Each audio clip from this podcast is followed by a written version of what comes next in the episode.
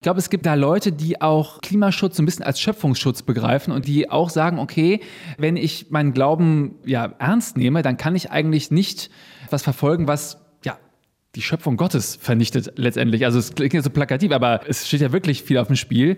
Ich kenne aber auch das Gegenteil, dass manche Leute sehr in Dogmen gefangen sind und ja, die argumentieren so ein bisschen andersrum. Die sagen, dass der Planet für sie erschaffen ist so und dass der Plan Gottes ist, dass es da alles für Menschen ist und Menschen können das verbrauchen. Aber ich vermute mal, dass es da im kirchlichen Umfeld wahrscheinlich Debatten gibt. Sinnsuche. Ein Podcast der Kirche im NDR. Sein Buch trägt den Titel Weltuntergang fällt aus warum die Wende der Klimakrise viel einfacher ist, als die meisten denken und was jetzt zu tun ist. Jan Hegenberg ist als Blogger der Graslutscher bei Facebook und Twitter bekannt geworden.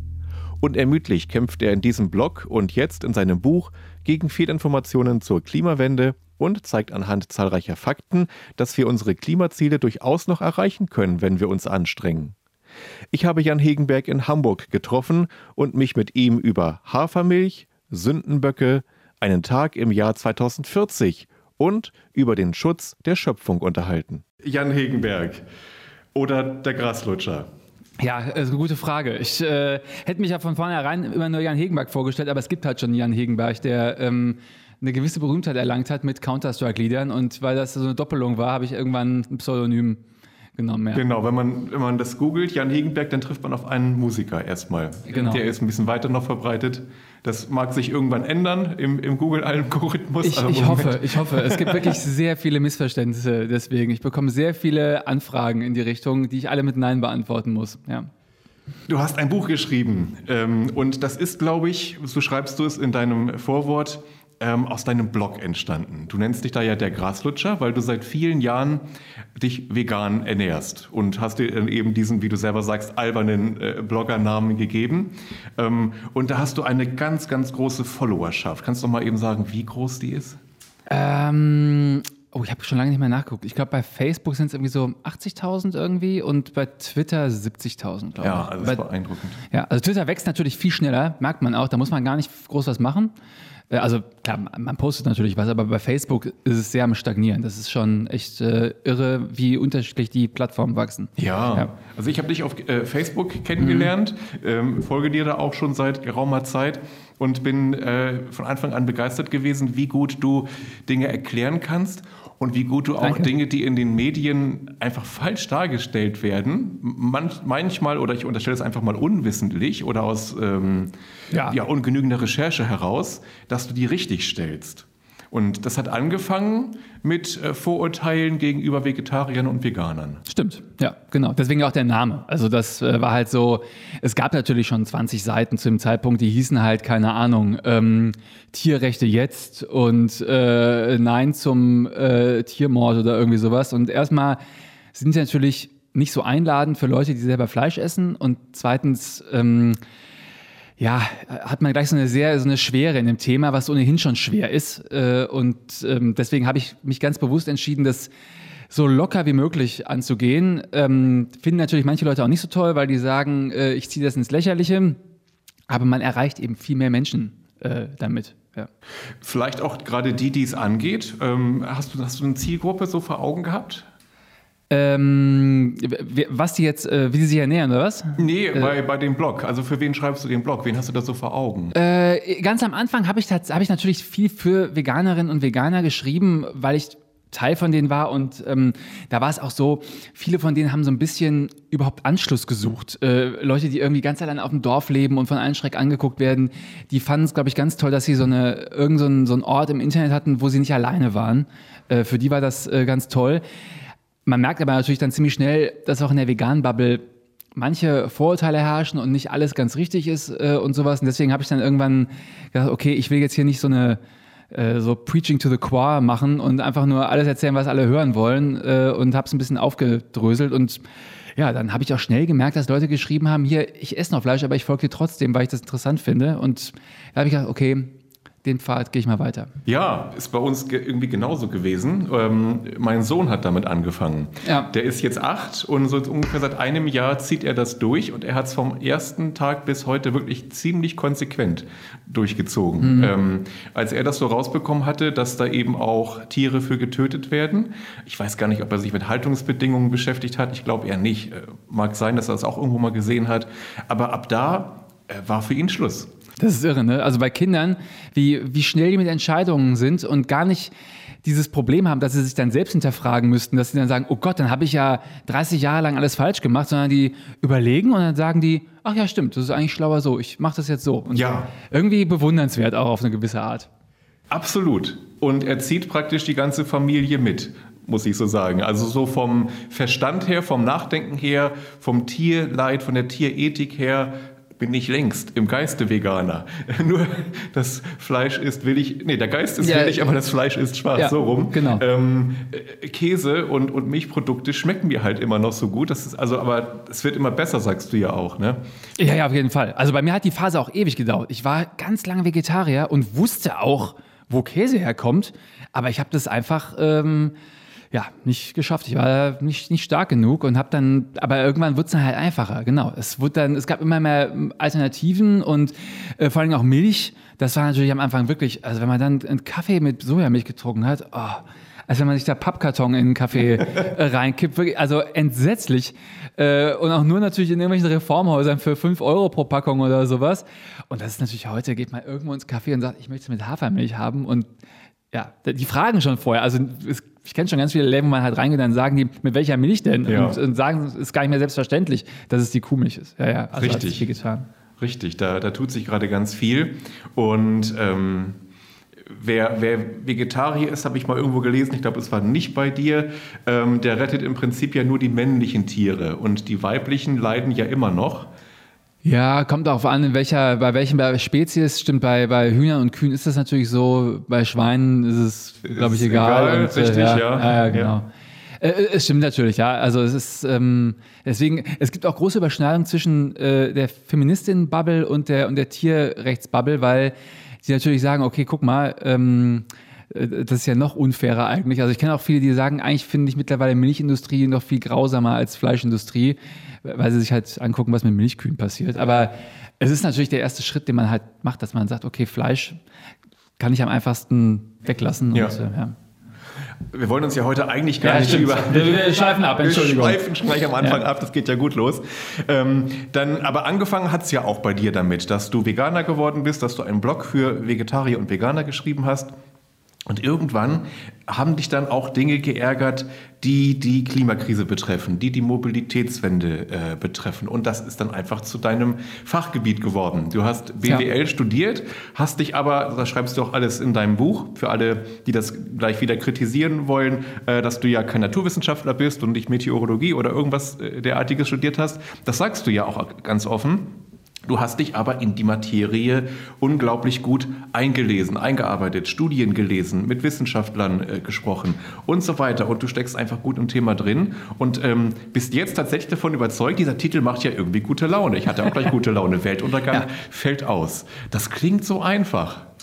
Stimmt, klingt einfach, ist natürlich immer noch kompliziert, aber erstmal die gute Nachricht zuerst. Ähm, es ist noch alles möglich, ähm, denn ich, also ich weiß, das ist natürlich so ein bisschen plakativ, das so zu sagen, aber es ist eine ganz wichtige Botschaft, weil viele Leute aufgrund von ja, der Medienlogik, wie die funktioniert, das wirklich nicht mehr denken. Die glauben, es ist alles verloren und es ist sowieso egal. Und ja, Menschen, die glauben, es ist alles verloren, die kriegt man halt schlecht dazu aktiviert, sich ja, für, die, für irgendwas einzusetzen. Ja, wer keine Hoffnung mehr hat, wer, wer gar nicht mehr daran glaubt, dass es besser wird, der sagt, ist doch eh alles egal und Und das sieht, liest man ja auch oft. Also es gibt ja diese Kommentare von Leuten, die sagen, weil ich schränke mich überhaupt nicht mehr ein. Ich weiß, es ist sowieso alles für äh, die Füße und deswegen mache ich jetzt nochmal 20 Jahre Party und dann ist alles zu Ende. Und deswegen ganz bewusst der Gegenaufruf, der, der Appell. Genau, und bis gestern hat man ja auch noch vielerorts gesagt, ist alles gar nicht so schlimm und das können wir noch gut so weitermachen. Und plötzlich Ja. heißt es, äh, ist eh schon zu spät. Es ist, so geschwappt, ne? Ich will gerne wissen, wo, wo war die Mitte? Ja, ja, genau. Über Jahre hin hieß es, nee, nee, das ist alles gar kein Problem. Und jetzt sagen oh Gott, oh Gott, das ist ja ein Riesenproblem. Ja, Also irre.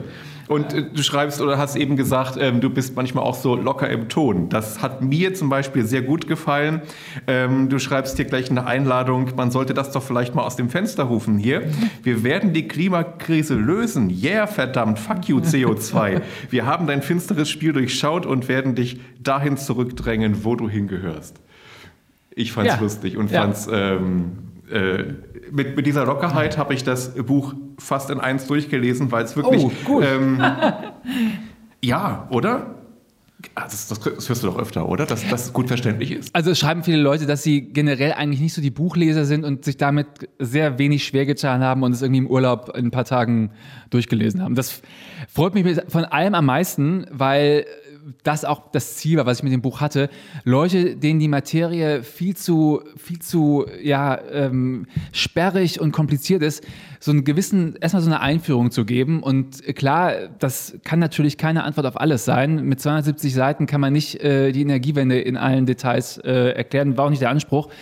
Aber ähm, es schreiben ganz viele hier, ich habe da jetzt so einen Fuß in der Tür und von hier kann ich ganz gut weitergehen. Es gibt auch Leute, die wirklich sich ja, die verlinkten Studien von Volker Quaschning durchgelesen haben und gesagt haben, hier, ich habe da noch was gefunden, was sagst du dazu und so und merke, okay, es gibt so ein, ja, äh, es gibt jetzt einfach mehr Leute, die, die man so einfach mit, mit so ein paar Falschinfos nicht mehr aufs Glatteis führen kann. Die werden dann sagen, nee, Moment, das stimmt nicht. Das ähm, äh, ist so schon seit 20 Jahren nicht mehr. Ja. Kann ich auch schon wieder bestätigen. Oder was man auch von dir lernen kann, auch in deinem Blog oder jetzt eben auch zusammengefasst in dem Buch, dass zum Beispiel unsere Verbrennerautos mehr oder weniger fahrende Heizungen sind. und einen, einen ganz schlechten äh, Verwertungsgrad haben, denn 75 Prozent der Energie, die man reintankt, ähm, wird in Wärme umgewandelt und nur 25 Prozent kann man wirklich zum äh, von A nach B kommen nutzen. Eigentlich, Ja. eigentlich der Wahnsinn. Eigentlich der Wahnsinn, genau. Also der Begriff, der ist auch nicht von mir, der habe ich schon, also der ist in der Energiewende-Bubble, ist der seit 20 Jahren so ein, so ein Ding, fahrende Heizung und auch, dass, dass Kohlekraftwerke eigentlich Wolkenmaschinen sind, die, also energetisch gesehen, die halt schönerweise auch Strom produzieren. Genau, das ähm, haben, glaube ich, schon 20 Leute vor mir gesagt. Ich konnte nur gar nicht mehr zurückverfolgen, von wem es ursprünglich kam, habe es deswegen dann äh, übernommen. Ja, Ja, ähm, genau. bitte. Äh, Und ähm, diese 25 Prozent, es gibt da mal ganz viele Leute, die dann sehr wütend sind, wenn die das hören, weil äh, die 40 Prozent im Kopf haben. Das stimmt auch, so ein Dieselmotor kann unter idealen Bedingungen kann der 40 Prozent Wirkungsgrad erreichen, aber im ganz normalen Auto, Stadtverkehr mit roten Ampeln und Anfahren und sowas, ist natürlich alles andere als ideal. Deswegen, also so, so ein Schiffsdiesel, wenn man den genau in der richtigen Geschwindigkeit betreibt, dann ähm, äh, Auslastung, dann kann man wirklich 40 Prozent rausholen. Aber Pkw kann man vergessen. Also die sind im, im tatsächlichen Betrieb liegen sie bei 25 ungefähr. Ah ja. Ja. Ah, das ist wieder sowas, was mir auch bei dir im Blog aufgefallen ist. Sobald jemand irgendetwas besser weiß oder noch irgendeine Information hat, ähm, ja, die einfach eine, eine Aussage von dir widerlegt, ähm, kämpfst du nicht dagegen an und versuchst Recht zu behalten, sondern du sagst, ähm, habe ich geprüft, ja, stimmt, muss ich jetzt ändern. Ja, das ist mir auch super wichtig. Also, ähm, ja, ich weiß, es ist irgendwie, früher war das eigentlich ganz normal. Also auch große Publikationen, keine Ahnung, im Spiegel äh, hat man früher immer auf den ersten beiden Seiten stand, hier, die und die Korrektur mussten wir machen. Und das fand ich immer schon irgendwie entwaffnend und toll und habe dann gedacht, okay, das ist auch einfach die viel bessere Möglichkeit, mit Fehlern umzugehen, auch für einen selber, weil ansonsten ist man den ganzen Tag mit Kämpfen beschäftigt. Und gerade, das ist so ein bisschen, ich bin aus dieser, aus dieser veganen Schule da rausgegangen, weil da gab es natürlich ganz viele Diskussionen, wo man wirklich dann am Ende sich hinterfragen musste, okay, lieg ich richtig, liegt der andere richtig? Es gibt keinen festgelegten Pfad, es gibt niemanden, der einem das sagen kann. Man muss wirklich seine, ja, sein Gehirn selbst anstrengen und merken, okay, was ist denn ein Argument, was ist kein Argument?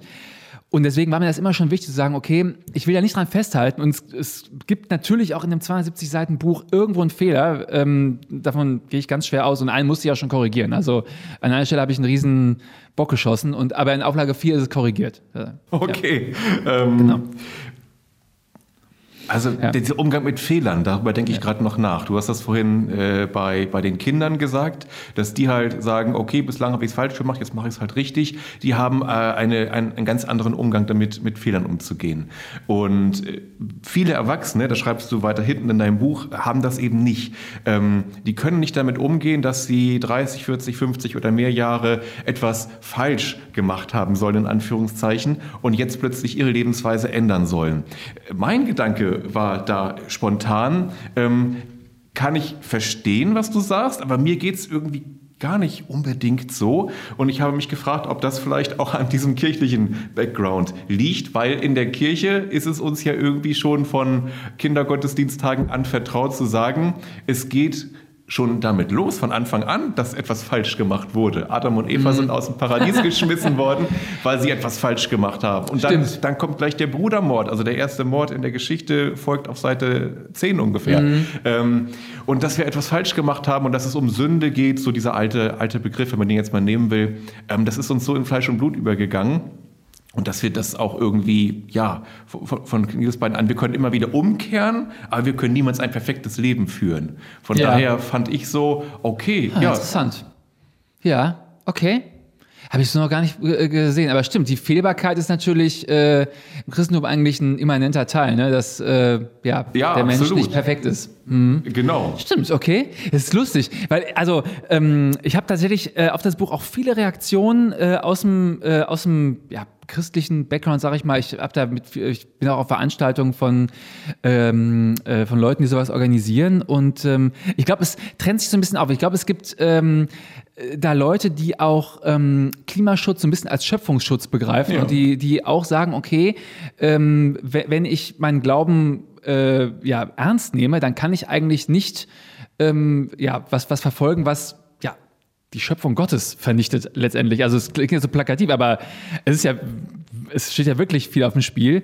Ähm, ich kenne aber auch das Gegenteil, dass manche Leute sehr in Dogmen gefangen sind und ähm, ähm, ja, die argumentieren so ein bisschen andersrum. Die sagen, dass, dass der Planet für, für sie erschaffen ist so, und dass der Plan Gottes ist, dass, dass es da alles für Menschen ist und Menschen können das verbrauchen. Aber ich vermute mal, dass es da auch im, äh, im, im kirchlichen Umfeld wahrscheinlich äh, Debatten gibt. Äh, ist auch ein weites Feld, aber in dem Umfeld, in dem ich mich bewege, spielt diese zweite Argumentationslinie überhaupt gar keine Rolle. Das klingt für mich eher so ein bisschen evangelikal oder. Ich war, also ist natürlich auch ja. viel Twitter, was ich jetzt so mitbekomme und äh, ich weiß auch gar nicht, ob die Leute wirklich kirchlich organisiert sind oder ob die sich das, äh, ob sie sich einfach Versatzstücke irgendwo rausklauen und sich damit irgendwie äh, schützen wollen. Also die großen Landeskirchen haben sich auch ihre Klimaziele gesetzt und Klimamanager da, da, also stimmt, ja, ja. Äh, so, äh. Da, da, war ich sehr, sehr angenehm überrascht, äh, weil ich gedacht habe, okay, so von institutioneller Seite passiert ja wirklich viel. Also das Statement ist ganz klar und äh, ich ähm, habe auch schon gelesen, dass Leute, die aus diesem mir alles egal Spektrum sich davon so ein bisschen distanziert haben und sagen, oh, jetzt werden Kirchen ja politisch und ähm, was, was auch wieder so eine ganz komische Aussage ist, denn eigentlich sollte das gar nicht politisch sein. Also die Frage, ob wir unsere Lebensgrundlage erhalten, ist ja also das ist eigentlich ein No-Brainer. Ich verstehe gar nicht, wie man da groß darüber diskutieren kann. Das ist auch ein erzkonservatives Anliegen sozusagen. Ja, genau. Also das ist so das Framing, was ich, was ich auch ein bisschen versuche. Ich bin ja eigentlich eher nicht konservativ, aber dass das irgendwie so ein Feld ist, wo eigentlich Konservative und Progressive an einem Strang ziehen könnten, weil was ist konservativer, als zu sagen, wir wollen, dass die Erde so bleibt wie die letzten drei Millionen Jahre? Ja. ja. Ähm, kein Witz, gestern Abend beim Abendbrot, wir hören gerade eine Sendung im Deutschlandradio, es kommt ein Interview und irgendwie so mitten rein fragt mich mein achtjähriger Sohn, wir sollen doch so viel Strom sparen, das sagt ihr doch immer. Aber warum sagen die jetzt, dass wir auf E-Autos umsteigen mhm. sollen? Genau das beschreibst du in deinem Buch ja auch. Es ist ja auch so ein scheinbarer Widerspruch. Alle reden davon, Strom zu sparen und plötzlich ja. wollen alle äh, Stromer Autos fahren. Aber wie ist dieser Widerspruch aufzulösen? Das ist eigentlich nicht schwer. Nee, stimmt, es ist nicht schwer, aber es ist natürlich auch sehr plakativ. Also ich kann sehr gut verstehen, dass Leute erstmal irritiert sind von dem Gedanken, dass äh, äh wir sagen, also das ging ja wirklich in den 90ern Schluss, dass dann wirklich große Kampagnen es gab, man soll die Standby-Dinger ausmachen und so und da ging es wirklich um, um minimale Strombeträge und jetzt stellen wir uns ein E-Auto dahin, was halt 100 Mal so viel verbraucht. Das klingt natürlich erstmal absurd. Ähm, der Witz dahinter ist, dass wir eigentlich Energie sparen müssen oder sollten zu unser aller Wohl. Ähm, und da ist halt ein E-Auto gegenüber dem Verbrenner im großen Vorteil, dass es viel weniger Energie braucht. Klar, es braucht natürlich eine Menge Strom, verglichen jetzt mit, keine Ahnung, wenn man mal guckt, also ein deutscher Haushalt zieht ungefähr so 10 Kilowattstunden am Tag und damit kommt ein E-Auto, ja, äh, ich glaube, so 36 Kilometer weit oder sowas. Nee, mehr, mehr, 56, glaube ich. Aber trotzdem, wenn man dann mal guckt, wie viel Energie Autoverkehr kostet, dann denkt man erstmal, oh, krass, also mit demselben, mit derselben Energie betreibe ich den ganzen Haushalt sonst einen Tag. Das ist schon ein bisschen, ähm, das bringt viele Leute ins, ins, ins äh, Grübeln. Ähm, aber zurück zum Thema. Klar, wir sollten versuchen, überall möglichst wenig Strom zu verbrauchen. Und ja, wenn wir das Auto aufladen, dann verbrauchen wir erstmal viel Strom. Aber wir verbrauchen eben nur, ich glaube, äh, ungefähr 30 Prozent der Energie, als wenn wir halt Benzin nehmen. Ähm, und ähm, das liegt einmal an dieser ineffizienten Verbrennung. Also ein Liter Diesel hat auch ungefähr 10 Kilowattstunden, aber davon werden halt siebeneinhalb zu, zu heißen Abgasen und einem warmen Motorblock und sowas und zweieinhalb bewegen uns halt. Und äh, ja, im E-Auto ist es glücklicherweise halt anders. Da sind 90 Prozent, glaube ich, die, die das Ganze antreiben und ein bisschen sind so Ladeverluste und, und was, so, was so geht. Also ja, aus Energiesparsicht sind E-Autos eine tolle Sache. Und äh, falls ihr sich mal hört und denkt, wieso immer Autos? Klar, noch energiesparender ist natürlich ganz ohne Auto. Äh, du selber hast keins? Ich selber habe meins verkauft, genau, ähm, aber ich sage das natürlich auch aus einer privilegierten Position raus, weil ich in der Innenstadt von Wiesbaden lebe, wo man ohne Auto sehr gut klarkommt. Wenn das jetzt jemand hört, der irgendwie äh, 80 Kilometer vor Hamburg wohnt und ohne Auto äh, nirgends hinkommt, ähm, sollte jetzt keine Provokation sein. Ähm, da ist das natürlich ein bisschen anders und würde ich da leben, hätte ich wahrscheinlich auch selbst ein Auto, aber es wäre höchstwahrscheinlich elektrisch. Ja, aber du schreibst, selbst diejenigen, die auf das Auto angewiesen sind, sollten trotzdem für weniger Autos sein, denn dann hätten sie ja auch wieder äh, weniger Staus ja. und mehr Platz zum Parken und so weiter. Lass uns doch erstmal da anfangen, wo es möglich ist finde ich einen sehr guten Ansatz. Erstmal da anfangen, wo es möglich ist. Und gerade in großen Städten, wie hier zum Beispiel in Hamburg, ähm, geht schon viel mehr als jetzt auf dem flachen Land in Mecklenburg zum Beispiel. Ja, klar, natürlich. Also das ist sowieso so ein, so, ein, so ein Ding an allen großen Themen eigentlich. Wenn man das unter der Prämisse sieht, lass uns erstmal das machen, was möglich ist, dann würden wir so Pareto-Prinzip technisch 80 Prozent schon mal erschlagen können und über die restlichen 20 Prozent können wir uns danach gerne die Köpfe zerbrechen. Aber ich habe das Gefühl, dass wir manchmal am liebsten noch 20 Jahre über die 20 Prozent diskutieren wollen, bevor wir die 80 angehen. Das ist eine total absurde Reihenfolge. Äh, also gerade was Verkehrswende angeht, sehe ich auch dann, wie die Leute sich die Köpfe online einschlagen, weil, weil sie aus unterschiedlichen Lebenssituationen kommen und aber alle eine Antwort finden wollen, die für alle funktioniert. Und das bei Verkehr gibt es das einfach nicht. Also äh, da muss man sich ja nur mal angucken, wie es in Hamburg am Jungfernstieg aussieht, wie das vor zehn Jahren war, wie es jetzt ist. Und also jemand, der sagt, dass das Objektiv jetzt schlechter ist, also das ist jetzt ist verkehrsberuhigt halt, ne? da können jetzt keine Privatautos mehr langfahren, glaube ich, nur Busse, Fahrräder und sowas. Mhm. Und wenn man da einfach lang geht, auch als Passant, ohne die Straße, es ist viel, viel angenehmer. Es ist einfach äh, ja eine Offenbarung. Und die Leute, die da jetzt nicht mehr direkt mitten in die Innenstadt mit dem Auto fahren können, ja, die haben da echt 10.000 Möglichkeiten, anders hinzukommen. Und äh, gleichzeitig kenne ich eben Leute, die wirklich auf dem flachen Land leben und die ähm, sagen, okay, ich würde, ich würde sogar gerne öffentliche benutzen, aber es gibt hier einfach keine und es gibt ja auch keine Radwege. Und genau das meinte ich damit. Es ist für die natürlich trotzdem sinnvoll zu sagen, ich möchte auch, dass sich das ändert, damit meine Kinder vielleicht mal irgendwann dann einen Radweg haben, dass die halt auch, wenn die auf dem Land leben, nicht gezwungen sind, ein Auto kaufen zu müssen. Denn also ich empfinde das im Nachhinein eigentlich als eine sehr unfreie Situation. Ich hatte auch ein Auto, ich habe drei Kinder und äh, wie viele junge Eltern hatten wir so einen riesen Alhambra oder wie die Dinger heißen, wo halt ganz viele Kinder reinpassen. Aber ich bin auch kein Autotyp, keine Ahnung. Man steigt ein, die rote Lampe leuchtet dann, irgendwas ist kaputt. Ich habe keine Ahnung, ich gehe zur Werkstatt und der sagt dann, ja, das Dingsbums ist kaputt, irgendein fünfsilbiges Wort, keine Ahnung, was es ist. Er könnte mir auch irgendwelchen äh, totalen Käse erzählen und sagt, das kostet aber 2000 Euro und ich kann ja nichts machen. Ich muss sagen, ja, okay, dann, dann hier sind 2000 Euro, repariere das Ding. Und als ich das Auto dann verkauft habe, ich, ich benutze jetzt Carsharing. Also wenn, wenn ich eins brauche, ist in Wiesbaden sehr gut ausgebaut und das ist halt ein ganz anderes Lebensgefühl. Man, man steigt da ein und dann blinkt die Leuchte und dann sagt man, ja, okay, dann schreibe ich jetzt dem, dem Provider eine Nachricht, dass das Auto sowieso kaputt ist und steigt dann wieder aus und vergisst es halt. Und äh, für jemanden, der wie ich jetzt ja, keinen großen Spaß daran hat, sich um so ein Auto zu kümmern, ist das ein wahnsinniges Freiheitsgefühl zu sagen, okay, ich muss mich darum nicht mehr kümmern. Das war eigentlich ein sehr großer Zeitfresser auch. Ja, ist eine andere Definition oder ein anderes Erlebnis von Freiheit, weil für viele Menschen ist ja komischerweise das Auto gerade mit Freiheit verbunden. Klar, man kann wann immer man will, wo immer man hin will, auch hinfahren ohne auf den Bus oder die Bahn zu warten. Das ist schon, wenn gerade kein Stau ja, ist, ja, klar. wenn man und, einen Parkplatz findet. Und, und, wenn man vor allem gar keine Busse hat bei sich, dann, also ich kenne natürlich auch Leute, die sagen, für mich ist Auto auf jeden Fall gleich frei, weil ich ohne das Auto nirgendwo hinkommen würde. Und das verstehe ich auch. Es ist halt nur, sobald man in ein urbanes Gebiet kommt, verkehrt sich das so ein bisschen ins Gegenteil. Dann, dann nimmt man sich eigentlich Freiheit damit. Du räumst mit vielen Dingen auf, die dir im Internet äh, begegnet sind und die ich auch äh, immer wieder gelesen habe, wo ich auch gegen argumentieren musste, äh, auch mit Argumenten, die ich von dir gelernt habe. Ah, wiederum. Äh, zum Beispiel, das ging auch durch die Presse immer und immer wieder, die armen äh, Flamingos in Chile oder beziehungsweise die, die indigenen Völker, die durch den Lithiumabbau da plötzlich kein Wasser mehr haben. Oder eben die Kinderarbeit im Kongo, weil da nur von Kinderhänden das Kobalt aus der ja. Erde geholt werden kann. Ähm, und dazu schreibst du, naja, das Problem sind natürlich Rohstoffe an und für sich. Äh, viel schlimmer noch, äh, du sagst, das ist alles im Prinzip richtig und wichtig, aber, und dann kommt das große Aber, das andere wächst ja auch nicht gerade an den Bäumen. Das Blei für die Bleibatterien in äh, Verbrennerautos, das Öl überhaupt, wie, ja, unter welchen das, Umständen das wird das gewonnen also, ja. und transportiert?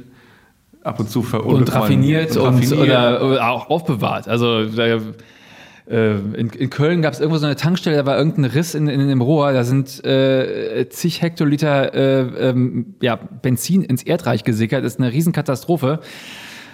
Ist aber wird, wird kaum irgendwie groß thematisiert, weil es so normal ist. Wir haben uns daran gewöhnt, dass regelmäßig irgendwo Ölkatastrophen passieren. Dabei ist jede einzelne davon wirklich eine Katastrophe. Also ja. ist ja so das Wort, ja. Weil es normal ja. ist. ist auch, so ein, ja, auch so ein Stichwort. Ja, auch genau. so ein Stichwort. Genau. Also wie viel äh, Hektar oder Quadratkilometer wurden in Deutschland allein ähm, für ja, Erdölraffinerien, äh, Tankstellen und so weiter halt abgeholzt, platt gemacht. Oder Gewerbegebiete oder äh, all die anderen Dinge, die, es, also es klingt jetzt immer so, als wenn ich das alles nicht benutzen würde. Klar, ich bin natürlich auch froh, mal im Gewerbegebiet irgendwie ein paar Möbel kaufen zu können. Aber wir müssen das mal ins Verhältnis setzen. Also nicht, dass ich jetzt, äh, mir tun die Flamingos auch leid. Und also das klingt immer so naiv, als wenn ich jetzt irgendwie äh, um jeden Vogel weinen würde. Aber also es ist halt, es ist ein Eingriff in die Natur. Und äh, wenn es nach mir gehen würde, dann würde ich natürlich auch sagen, ich möchte, dass der Staat äh, Chile ordentliche Umweltauflagen macht und sagt, Leute, wenn ihr da mehr Wasser äh, entnehmt, als nachfließen kann, dann ist das für alle schlecht ähm, und müssen da halt Auflagen definieren.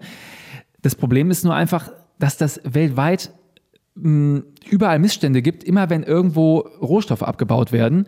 Und wir können das gar nicht thematisieren. Nur dieses Monokausale, das passiert jetzt nur, weil auf einmal alle E-Autos fahren. Das ist halt, das ist ein ganz, ganz kaputtes Framing äh, einfach. Es gibt jetzt äh, ganz aktuell noch eine Sendung, äh, ähm, in der ARD war das, glaube ich, äh, äh, um Kupfer. Schmutziges Kupfer, die dunkle Seite der Energiewende wird das genannt. Und wenn man sich das dann so anguckt, denkt man, okay, da sieht man halt ganz viele Minen und, und Missstände, die es seit bestimmt 50 Jahren gibt. Und damit will ich natürlich die Missstände nicht kleinreden. Die sind äh, schlimm und da sollten wir alle irgendwie dran arbeiten. Aber da jetzt zu sagen, das ist erst so, weil wir jetzt Energiewende wollen, das ist halt wirklich äh, äh, absurd. Ähm, ja, die Energiewende braucht auch diese Metalle, aber also äh, Kupfer und Lithium und Kobalt benutzen wir seit Jahrzehnten für alle möglichen Dinge und es hat nie jemanden groß interessiert. Ähm, deswegen, ich fände es schön, wenn diese ganzen Kamerateams diese Sendung machen und sagen, guck mal, hier kommt unser Lithium her und hier das Kobalt und hier das Kupfer. Und hier ist Mangan und hier, keine Ahnung, Zinn und hier Erdöl und hier Erdgas und hier Kohle. Und dann können wir uns überlegen, was ist denn, wie können wir diesen Impact möglichst reduzieren? Und da ist halt Energiewende ein super Ding, weil wir dann Rohstoffe gebrauchen und nicht mehr verbrauchen. Das ist so, so ein ganz zentrales Ding, was, was viele Leute missverstehen, denken, wir nehmen jetzt das Lithium und dann verbrauchen wir das und dann müssen wir nächstes Jahr genauso viel Lithium wieder aus der Erde äh, rausbuddeln, aber das ist glücklicherweise ja nicht der Fall. Es gibt in Deutschland gerade wirklich sehr viele Projekte, für, für Batterierecycling. Das, das ist in der Öffentlichkeit äh, kaum irgendwie bekannt, aber allein in Deutschland, glaube ich, ist ungefähr ein Dutzend Standorte, die sich nah an der Autoindustrie natürlich ansiedeln, weil die sagen hier, das, was bei euch Batteriemüll in Anführungszeichen ist, das ist für uns Rohstoff für, für unser Geschäftsmodell. Und das ist halt ein toller erster Schritt in ja, eine Kreislaufwirtschaft eigentlich, die wir ganz dringend brauchen und unabhängig von Energiewende. Das brauchen wir weil Ressourcen endlich sind. Wir können nicht einfach die ganze Erde umbuddeln und dann am Ende sagen, oh, jetzt ist alles auf unseren Schrottplätzen, äh, woraus bauen wir eigentlich morgen unsere Kaffeemaschinen? Das, ja, ist immer so seltsam. Das sagst du ja auch in deinem Buch. Und mir fiel dazu der Begriff äh, Sündenbock ein. Man braucht ja. irgendwie den äh, ja. Sündenbock. Ähm, der ist schuld. Und wenn der nicht wäre oder wenn wir den in die Wüste gejagt hätten, so wie es zu biblischen Zeiten äh, üblich ja. war, dann hätten wir keine Probleme mehr. Aber so ist ja. es ja nicht. Die äh, Welt genau. ist etwas komplizierter und du hast das eben dargestellt. Auch Uranabbau ja. Äh, ist ja ein Rieseneingriff in die Natur. Lützerath wegbackern, ja oder nein, das diskutieren wir gerade immer noch. Ähm, also der Kohleausstieg ist beschlossen, aber trotzdem werden immer noch Landschaften weggebaggert. Und äh, es ist, ja, es geht immer noch so weiter. Ähm, was kann aber die Lösung sein? Und da kommst du ganz, ganz schnell auf äh, Windenergie und auf Sonnenenergie und irgendwann brauchen wir auch nochmal Speicher und Batterien, mhm. wenn wir dann irgendwann zu viel haben. Äh, alles andere sagst Sehr du. Sehr gut formuliert. Ja, spielt in Sehr Deutschland gut. keine Rolle, ja. darum müssen wir doch jetzt auch gar nicht groß reden. Gezeitenkraftwerke ähm, lohnen sich bei uns nicht. Wasserkraft ist auch ein Rieseneingriff in der Natur und ist im Prinzip in Deutschland auch schon ausgereizt, können wir auch nichts von anfangen. Was wir aber machen können, ist ähm, Windkraft äh, zubauen und äh, Solaranlagen zubauen. Sind ja auch so Themen, die vielen Menschen Angst machen und die dann sagen, äh, um Gottes Willen, wie viele zigtausend Windkraftanlagen sollen denn jetzt noch kommen? Verspargelung der Landschaft ist so ein Verspargelung Begriff. der Landschaft, ja. Die sind ja so hässlich. Ja. ähm, aber auch da macht dein Buch wiederum Mut und du rechnest vor und stellst das in sehr schönen Schaubildern auch dar dass wir gar nicht so viel zubauen müssen. Wir müssen nur die ineffizienten bestehenden durch viel effizientere neue Anlagen, die es schon gibt, ersetzen. Äh, toll, fand ja. ich. Also das, das hat mich beeindruckt. Ist es äh, so mich einfach? Auch, also, ja, also einfach ist natürlich mal so, äh, so eine Sache. Klar, äh, ist es natürlich immer noch ein sehr großer Invest. Also ähm, die ähm, die Anlagen, die wir jetzt aktuell haben, die sind halt auch einfach teilweise in die Jahre gekommen. Es, es sind ja noch Anlagen im Betrieb, die irgendwann um 2000 rum mal irgendwann äh, implementiert wurden. Und klar, die schaffen natürlich nicht so viel wie jetzt eine moderne. Ich habe gestern gelesen, es gibt einen neuen Rekord von Siemens Gamesha. Die haben irgendwie so eine neue 15 Megawatt Anlage irgendwie getestet. Die ist natürlich auch entsprechend groß und braucht dann mehr Rohstoffe und, ähm, und eine größere Grundfläche. Aber der große Vorteil äh, ist eben, dass ähm, wenn man ein, ein, Windrad doppelt so hoch baut, dann vervierfacht sich einfach der, ähm, die Fläche, die, die Rotorfläche, über die der Wind streicht. Und dementsprechend könnten wir, wenn wir jetzt, ähm, wir haben 30.000 Anlagen und wenn wir die jetzt alle abbauen würden und würden stattdessen 30.000 der aktuellen Generationen bauen, hätten wir schon je nach Standort vier bis fünfmal so viel Strom. Das ist natürlich jetzt sehr vereinfacht. Wir können nicht an alle Standorte, wo momentan irgendwelche Windsanlagen stehen, riesen Oschis hinbauen. Das ist einfach nur so als, als Gedankenspiel. Ähm, und damit hätten wir wirklich schon, also mehr als die Hälfte des, des zukünftigen Strombedarfs, der halt deutlich höher ist als der, als der heutige. Hätten wir damit schon erschlagen. Und ich glaube, wenn wir dann nochmal irgendwie 10.000, 20.000 draufpacken, dann sind wir halt bei Windkraft schon wirklich sehr, sehr weit. Und ähm, klar, wir müssen das einfach nur machen. Das klingt natürlich immer so ein bisschen äh, so, als wenn sich so ein Windrad von alleine installieren würde. Aber ich sag mal, verglichen mit dem, was wir sonst so in Deutschland herstellen und bauen und, und in Fabriken äh, ähm, äh, ja, herstellen, um es zu exportieren, sind so ein paar Windräder in Anführungszeichen eigentlich nichts Sensationelles. Also äh, gemessen an unserer Wirtschaftskraft ist das wirklich ja, überhaupt kein, überhaupt kein Problem. Ja. Das, äh, das, wird so selten in Relation gesetzt. Sie sagen, oh Gott, oh Gott, so viel Windkraftanlagen. Ja, aber wir sind halt auch die viertgrößte Volkswirtschaft der Erde. Also wir, wir haben ja einen riesigen Auto. Wir waren mehrere Male Exportweltmeister, weil wir die ganze Welt mit, mit Maschinen und, und, und Dienstleistungen versorgen. Also wenn da nicht irgendwie noch ein bisschen Wirtschaftskraft da ist, um, um halt unsere Energieversorgung klarzustellen, dann haben wir komische Prioritäten. Hm. Und das Gleiche gilt, glaube ich, auch für äh, Solar, kann man sagen. Ja, bei, bei Solar ist genauso. Die, ähm, die Effizienz pro Fläche ist nicht ganz so krass gestiegen wie bei, wie bei Wind. Dafür hat Solar natürlich den großen Vorteil, dass wir dafür gar keine Flächen versiegeln müssen. Also die große Angst ist ja, dass dann die ganze, das ganze Land voll ist mit Windkraft das ist erstmal nicht so, weil die Anzahl der Anlagen gar nicht so groß ist. Aber was auch schön ist, das Fundament ist ja wirklich nur ein ganz kleiner Teil der Anlage. Die Anlage selbst ist viel größer und diese Rotorblätter, die streichen ja über intakte Natur. Also da sind drunter sind Weideflächen und Wälder und, und Wiesen und ähm, Gebiete, wo teilweise sogar wirklich auch nochmal Solarflächen unten drunter sind. Also man kann sogar beides kombinieren.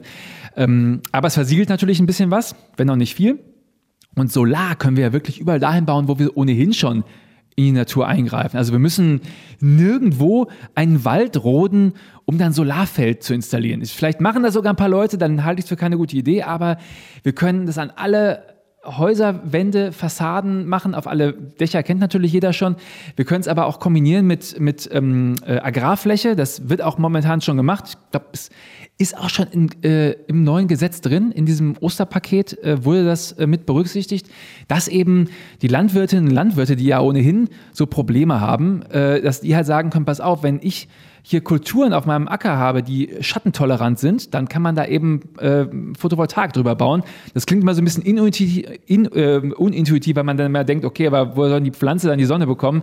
Es gibt eben Pflanzen, die brauchen nicht ganz so viel Sonne, die finden das sogar ganz gut, wenn man wenn es ein bisschen schattig äh, ihnen macht und wenig ähm, ja und ein bisschen Hagelschutz sogar bietet. Und dann können diese Leute doppelt ernten. Einmal unten die Feldfrüchte und einmal oben den Strom. Und das ist natürlich so eine Win-Win-Win-Win-Situation, weil wir keine neuen Flächen brauchen, die haben mehr Einnahmen, äh, wir haben sauberen Strom äh, und ähm, ja, haben eben keine, keine zusätzlichen Flächen für unsere Energieversorgung. Ja. Aber das beschreibst du in deinem Buch ja auch wieder. Ähm, viele sagen dann, ja, aber in Deutschland scheint ja aber auch nicht immer die Sonne und weht nicht immer der Wind. Und was ja. machen wir denn im Winter? Äh, kommt aber statistisch gesehen höchst selten vor. Und wenn man das sogar mal über äh, Europa ähm, betrachtet oder europaweit betrachtet, dann kommt das noch viel seltener vor. Also dieses Blackout, das da immer so, oder dieser Blackout, der da so am, am Horizont so droht, die Gefahr, dass das wirklich auf uns zukommt, ist eigentlich recht unwahrscheinlich, sagst du, auch wenn wir noch weiter ähm, Wind- und Solarenergie ausbauen. Ja, ja, also was, was da ganz oft vergessen wird, ist ja, dass wir immer noch so viele konventionelle Kraftwerke in Deutschland haben, dass die alleine den Betrieb übernehmen könnten. Ähm, also ich glaube, es sind ungefähr 90 Gigawatt ungefähr und wir liegen so an einem, an einem richtig Strom, an einem Tag, wo, wo alle Maschinen laufen, so verbrauchen wir ungefähr 80 Gigawatt. Ähm, und dazu haben wir auch noch Erneuerbare, die tatsächlich immer laufen können, also äh, Wasserkraft und eben Biomasse. Ähm, und ja, genau, also die, es gibt, es gibt eben manche Wochen, in denen äh, hat man wenig Ernte aus Wind und Sonne, das stimmt. Das können dann irgendwie auch mal ein paar Tage hintereinander sein. Äh, selbst wenn wir jetzt gar keine Speicher zubauen würden, wir bauen jetzt wirklich nur wie die Irren Wind- und Solarkraft aus und müssen halt an den paar Tagen, an denen das nicht reicht, schalten wir wirklich Kohle- und Gaskraft zu, dann würden wir damit trotzdem die Emissionen erstmal drastisch senken. Ähm, und das ist so, das ist eigentlich die wichtige Message, denn es geht ja auch bei, bei Klimakrise um Zeit. Es geht darum, dass wir eben jetzt nicht noch sagen können, wir warten jetzt nochmal 50 Jahre, wir müssen jetzt wirklich was machen. Und wir haben tatsächlich hm, die Möglichkeit, da erstmal den Schritt zu gehen und danach zu sagen, okay, und jetzt kümmern wir uns um die Tage, an denen wirklich Dunkelflaute ist. Werden wir natürlich nicht so machen. Wir werden jetzt nicht alles zubauen und dann in 20 Jahren sagen, ach so, ach ja, es gibt noch diese Tage, an denen die Sonne nicht scheint. Äh, da müssen wir uns jetzt auch was überlegen. Das passiert natürlich jetzt im Hintergrund schon. Es gibt ja, also der Speicherzubau findet auch schon statt. Es gibt nur leider keine Schlagzeilen darüber. Das ist immer so ein bisschen ärgerlich an wie Medien funktionieren. Also, wenn die, wenn, keine Ahnung, die Queen stirbt, dann sind wir alle zwei Wochen im Ausnahmezustand, wo das nicht mal unsere Königin ist. Aber so Sachen äh, wie Speicherzubau, das ist natürlich eine etwas langsame Geschichte. Aber wenn man sich die Statistik anguckt, es geht halt stetig hoch. Auch ähm, stationäre Batteriespeicher nehmen natürlich zu, weil ganz viele Leute, die zum Beispiel auf dem Land leben, die haben zwar das Problem, die haben keine öffentlichen, aber die haben halt Fläche. Die haben meistens auch ein eigenes Dach, können da Photovoltaik drauf machen und bauen sich irgendwie 10 Kilowattstunden Speicher in, in den Keller. Und dann macht das halt wirklich Spaß, haben mir zumindest Leute gesagt, dann auf, dieser, auf der App zu gucken, wie wenig Strom man überhaupt aus dem Netz bezieht. Weil halt, klar, im Sommer braucht man gar keinen, weil, weil so viel da reinknallt. Aber auch im Winter sagen die, ist es interessant zu beobachten, wie viel der Speicher dann wirklich abfängt. Und diese Speicher zählen natürlich auch dazu. Die haben wir. Und man könnte auch im nächsten Schritt sagen, diese Speicher und die ganzen E-Auto-Speicher, die werden zusammengeschlossen oder zumindest bei denen, wo die Leute sagen, ja, ihr könnt meinen, meinen Speicher dazu nehmen und dann haben wir bereits einen sehr großen Batteriespeicher, der halt ähm, äh, eine ganze Menge Spitzen abfangen kann. Und äh, das ist so der erste Schritt, ja. Und der zweite ist, ich weiß ja nicht, warum das so wenig kommuniziert wird, aber diese, es gibt da ja längst Konzepte für. Also der Plan ist natürlich, dass wir irgendwann so viel Strom produzieren, dass wir halt Überschüsse haben und aus den Überschüssen kann man eben dann Gas synthetisieren und das Gas ist dann eben klimaneutral, wenn man es wieder verbrennt. Das heißt, wir behalten einfach die Gaskraftwerke, die stehen dann da und die werden halt an ein paar wenigen Tagen im Jahr angefeuert, ähm, so wie wir das momentan übrigens auch machen. Also das, ja.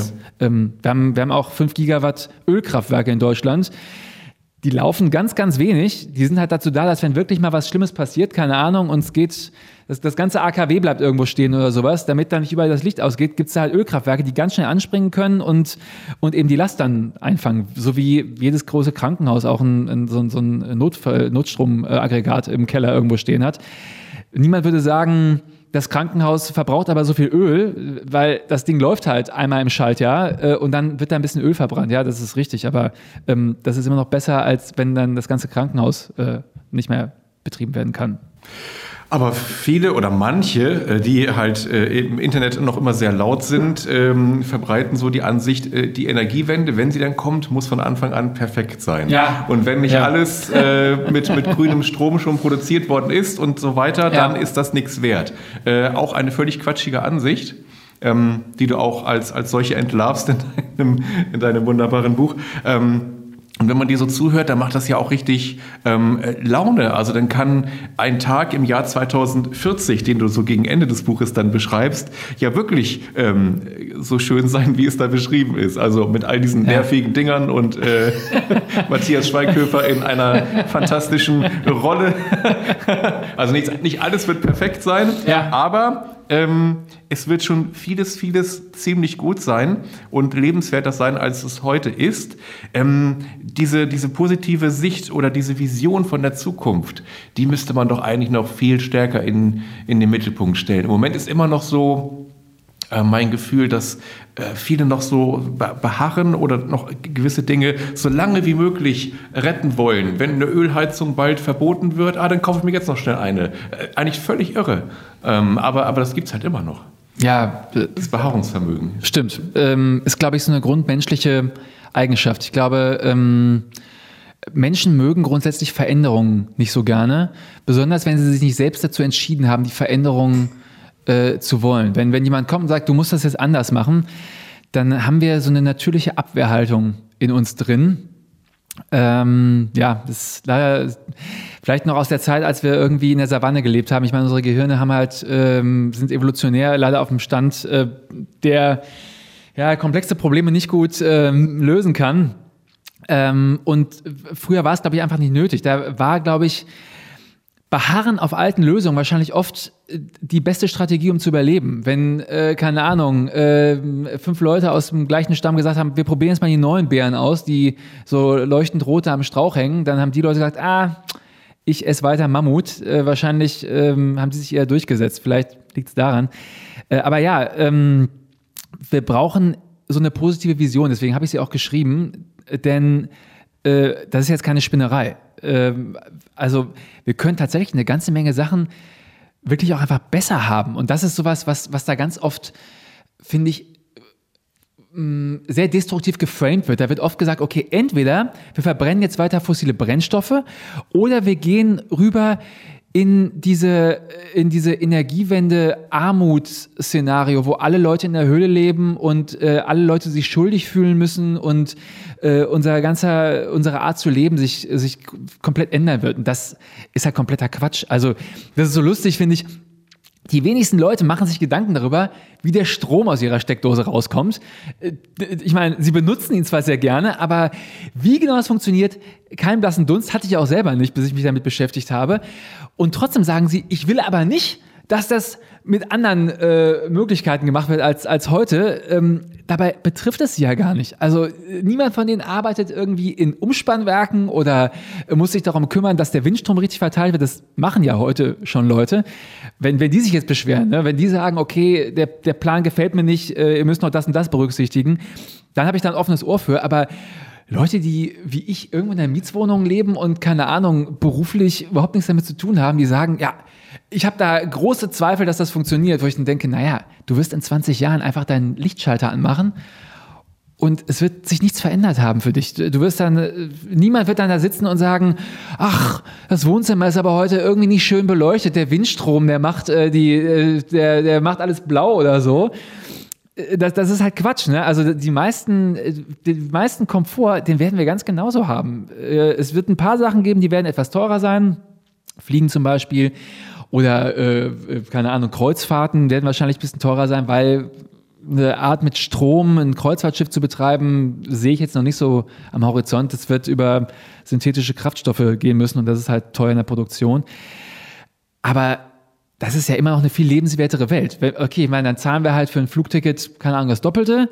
Dafür haben wir eine lebenswerte Zukunft und saubere Städte und ähm, eine bessere Atemluft und äh, wahrscheinlich auch günstigeren Strom äh, zu den meisten Zeiten. Klar, wenn es so eine Dunkelflaute ist, dann haben wir ein paar Gaskraftwerke, die, die teuren Wasserstoff irgendwie verbrennen oder andere Sachen. Aber sieht man ja jetzt schon. Also wenn jetzt, wie jetzt gerade ein bisschen Wind ähm, im Land ist, dann geht der Börsenstrompreis, der kennt ja nur eine Richtung. Manchmal ist er sogar negativ. Also für die meisten Menschen wird das eine sehr, sehr lebenswerte Zukunft sein, wenn wir den Pfad bestreiten. Und du hast recht, viele Leute versuchen genau das Gegenteil darzustellen, dass wir dann alle darben müssen. Und das halte ich für ausgemachten Quatsch. Hm. Du wirkst auch sehr entspannt bei diesem ganzen Thema. Also wenn ich so daran denke, dann denke ich auch zum Beispiel an dieses äh, viel zitierte CO2-Budget, das wir ja. da haben. Und äh, da, da läuft ja seine Uhr auch rückwärts. Und äh, eigentlich sollte Deutschland 2030 ähm, klimaneutral sein, denn dann ist das ähm, Deutschland, ja, so quasi imaginär zugeteilte hm. CO2-Budget aufgebraucht. Und wenn ja. wir überhaupt noch unter 1,5 Grad bleiben wollen oder unter 2 Grad bleiben wollen, dann tickt die Uhr und wir müssen im Prinzip bis 2030, 35, 40, je nach, je nach Berechnung äh, eigentlich durch sein. Ähm, wenn man dein Buch liest, ähm, kann man so ein bisschen auf die Idee kommen, dass äh, regelt schon irgendwie bald der Markt. Denn, klingt so ein bisschen ja. so wie das FDP-Wahlprogramm. Ähm, denn ähm, vielleicht schlägt das äh, BWL-Studium da durch oder so, keine Ahnung. Also wenn Wind und Solar ohnehin bald billiger sind, dann regelt das doch alles der Markt. Ja, warum, warum, äh, noch, warum noch Gedanken machen? Genau, genau. Ähm, also erstmal natürlich äh, ich habe dieselben Sorgen, ähm, auch wenn ich jetzt so ein positives Buch geschrieben habe. Ich habe äh, wenn ich ein Bild von schmelzenden Gletschern sehe oder irgendwie sowas, das schnürt mir auch die Kehle zu und natürlich habe ich da auch große Sorge vor. Ähm, das, was du, was du meinst, ist, ich habe das ja auch irgendwie, ich weiß nicht mehr, wie ich es genannt habe im Buch. Ja, ähm, wir fallen weich oder äh, so, ne? Ja, oder ähm, äh, dass, dass vieles sich von allein regelt. Ähm, äh, klar, das kann man natürlich so missverstehen, dass ich sage, ja, ja, äh, ich bin der BWLer, das äh, regelt sich schon. Ihr könnt euch alle jetzt in die Hängematte legen und ähm, in 20 Jahren ist, ist alles, ist die Krise vorüber. Ähm, so einfach wird es nicht, aber ähm, ich finde es trotzdem wichtig zu erwähnen, dass der Markt in dem Moment tatsächlich zu unserem Verbündeten wird. Denn das ist so ein bisschen, ja, äh, würden viele Menschen intuitiv jetzt nicht annehmen. Die sagen, okay, guck mal, der Markt hat uns erst in diese Situation gebracht, dass alle Leute immer alles billig haben wollen und deswegen unsere Emissionen steigen. Und das ist natürlich auch vielfach so. Das Schöne ist halt, dass jetzt Wind- und Solarkraft in vielen Teilen der Welt so günstig geworden ist, dass manche Leute sich dafür entscheiden, nicht weil sie das Klima bewahren wollen, sondern weil das kaufmännisch Sinn macht. Und das ist, hat immer so eine, so eine Lachen- und eine Weine-Seite. Ist natürlich total schön zu wissen, dass, dass man so ein so einen Verbündeten auf einmal hat, so ein, so ein, ja, also vor 20 Jahren war das natürlich alles noch nicht klar, dass das mal so laufen wird. Auf der anderen Seite denkt man, okay, die Leute bauen jetzt tatsächlich Wind- und Solarkraft, weil sich ökonomisch lohnt und nicht, weil, weil sie damit unsere, äh, ja, unser Überleben bewahren wollen. Das ist, da kann man so ein bisschen zynisch werden, wenn man darüber nachdenkt. Aber äh, unterm Strich, diese Technologien werden so günstig werden, dass selbst Leute, denen Klima vollkommen schnurz ist, sie einsetzen werden, einfach weil das für ihren Geldbeutel die beste Alternative ist. Und äh, ja, äh, das macht es natürlich einfacher. Also wenn ich jetzt dran denken würde, dass es nicht so wäre und wir müssten tatsächlich Leute auch davon zu überzeugen, die teurere Variante zu nehmen, weil sie die sinnvollere ist, dann wäre ich auch deutlich pessimistischer. Dann ähm, ja, wird es echt schon sehr knirschen. Äh, aber es ist glücklicherweise nicht so. Äh, ja, es gibt jetzt schon Länder, in denen es, ich glaube Indien, in manchen Regionen, ist es jetzt günstiger, Solar zuzubauen, anstatt Kohlekraftwerke weiter zu betreiben, die schon da stehen. Und das ist natürlich eine tolle Nachricht. Absolut. Äh, auch China fällt mir dazu ja. ein. Die bauen zwar immer noch Kohlekraftwerke dazu, aber der absolute Kohleverbrauch, er stagniert seit Jahren. Und auch da geht die Tendenz dahin, dass natürlich auch Kohle teurer sein wird, äh, die Kohleverstromung, genau. als eben Energie aus Wind und Solarenergie, äh, äh, Solarzellen zu gewinnen. Ja.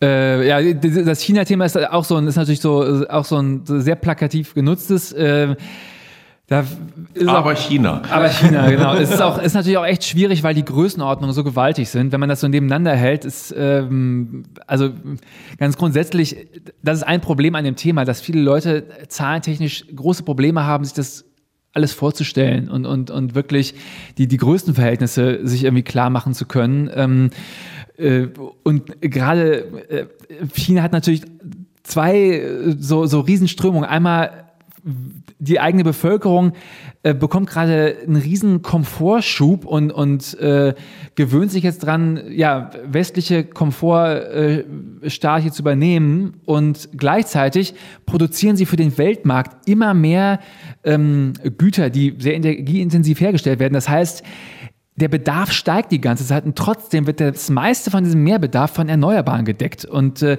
klar, wenn man sich natürlich nur anguckt, wie, wie sieht es mit den Emissionen in China aus, dann sieht es erstmal blöd aus. Nur man muss natürlich auch berücksichtigen, dass die ganz viel von unseren Emissionen übernehmen. Ganz viele Sachen, für die hier vor Fabriken standen, die auch mit Kohlestrom äh, ja, versorgt wurden, die stehen jetzt in China und äh, ja, bekommen eben jetzt immer saubereren Strom, glücklicherweise. Und ähm, ja, das, äh, da würde ich mir gerne mal so einen ARD-Brennpunkt wünschen irgendwie. Wie viel, wie, wie ist die Verteilung von, äh, von Windstrom, der global so zugebaut wird? Denn ja, wissen halt viele nicht. Also der, der absolute Löwenanteil ist, wird in China zugebaut. Gigantische, äh, gigantischer Zubau. Teilweise mehr Zubau, als bei uns insgesamt installiert ist in einem Jahr. Das ist verrückt. Wahnsinn. Ja. Also die können nicht nur Stadien hochziehen und, und äh, Olympia ausrichten. Ja. das ist ein anderes Thema, okay. Äh, genau, ja, ja, Aber sie können auch Windkraft zubauen in atemberaubender Geschwindigkeit. Ja, ähm, ich kriege ja oft den Vorwurf, dass, dass ich die irgendwie so in Schutz nehmen würde und das ist ja immer noch ein problematischer Staat. Das ist es natürlich auch. Ich glaube, äh, dass die das auch gar nicht machen, weil, weil sie jetzt äh, keine Ahnung, äh, aus, aus großer Nächstenliebe, sondern auch aus Selbstschutz. Also gerade ein Staat wie China äh, ist sehr stark bedroht durch Klimakrise. Da leben hunderte Millionen Menschen an der Küste. Ähm, wenn da der Meeresspiegel irgendwie äh, dramatisch ansteigt, dann hat gerade ein Land wie China riesengroße Probleme. Das äh, wird auch einfach ganz berechnender Selbstschutz sein. Absolut.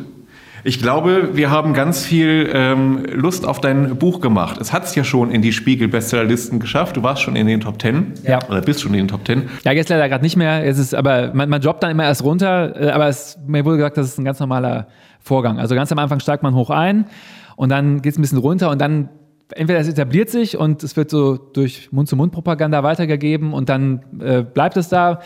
Oder man hat halt kein gutes Buch geschrieben und fällt dann irgendwann ganz runter. Oder man hat einfach Pech, weil die Vermarktung nicht läuft. Oder, oder irgendwann hat es auch jeder gelesen oder, oder, oder weitergereicht. Genau. Ja, und genau. Äh, genau, also ich kann es auf jeden Fall empfehlen. Ich habe es sehr gerne gelesen. Ich habe es auch Danke. als Nicht-Naturwissenschaftler, aber interessierter Mensch äh, wunderbar verstehen können. Und ähm, fühle mich in so Diskussionen, wo eben diese ganzen Scheinargumente äh, immer wieder und immer wieder gebracht werden, durchaus jetzt noch besser gerüstet. Und wer wissen will, was Matthias Schweighöfer 2014 so treibt, der kann dein Buch auch lesen. Ähm, die Vision von 2040, ein Tag im Jahr 2040, fand ich sehr, sehr schön. Ähm, vielleicht sprechen wir uns da ja mal wieder. Also ich wünsche dir auf jeden Fall alles Gute, viel Erfolg dem Buch, viel Erfolg deinem ähm, Blog und auch der Lesereise, die noch kommt. Und ja, Vielen herzlichen Dank an den Graslutscher Jan Hegenberg. Danke. Danke für die Einladung. Wenn Ihnen unser Podcast Sinnsuche gefällt, dann können Sie ihn abonnieren. Alle 14 Tage gibt es eine neue Folge. Immer mit einem interessanten Gesprächsgast und mit Susanne Richter, Oliver Vorwald und mit mir, Marco Vogt. Tschüss, bis zum nächsten Mal.